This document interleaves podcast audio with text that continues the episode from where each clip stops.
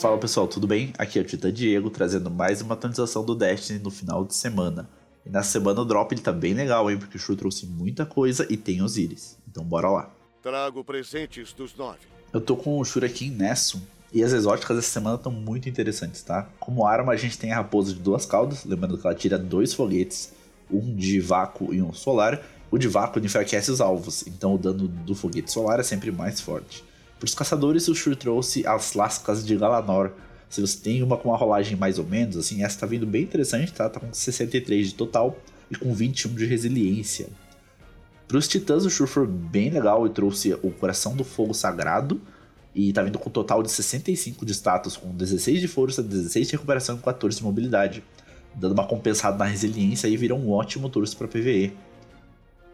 E para os arcanos ele trouxe os passos transversais, tá? Lembrando que é um exótico que melhora a corrida e recarrega suas armas automaticamente. Então ela tá vindo com status 59, meio ruim, porém tá vindo com 26 de recuperação. Para montar uma build de recuperação aí no Crisol vale muito a pena. Sobre as armas lendárias, o Shur não trouxe nada muito interessante essa semana. Eu acho que tem um, um arco e flecha ali que é agulha imperial, que dá para tirar algum caldinho no Crisol.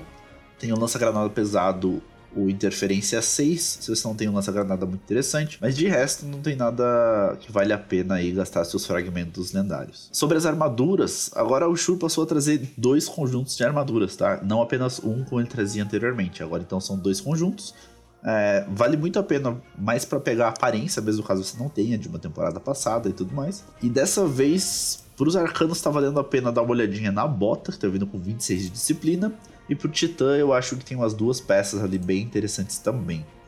Nem a Luar do Falcão, nem a História da Memória estão valendo a pena pegar, nem pro PvE, nem pra PvP, eles não estão com perks muito interessantes. Talvez o alvo movimento da DMT, mas ainda assim acho que compensa esperar uma semana melhor. Desafios de Osiris sobre os desafios de Osiris, que finalmente voltaram. Então o mapa dessa semana é o centro da cidade, tá? Um mapa onde tem um, umas esquinas para tomar umas snipadas bem legais. Então, se você for sniper, parabéns. Se você não, muito cuidado. A arma que tá vindo adepta dessa semana é a pistola Perdão. É uma pistola de arco excelente, tá? Vale muito a pena correr atrás dela se você joga de pistolas ou se pretende jogar. Essa talvez seja a melhor pistola energética do jogo. E essa semana a gente vai ficando por aqui com esse drop, então. Não esquece que o episódio semanal já saiu. A gente falou sobre os produtores de conteúdo do Destiny. Vê lá se a gente falou do, do, produtor que você consome, ou se não, comenta com a gente é, quem que a gente deve passar a consumir agora, quem que produz um conteúdo bem legal.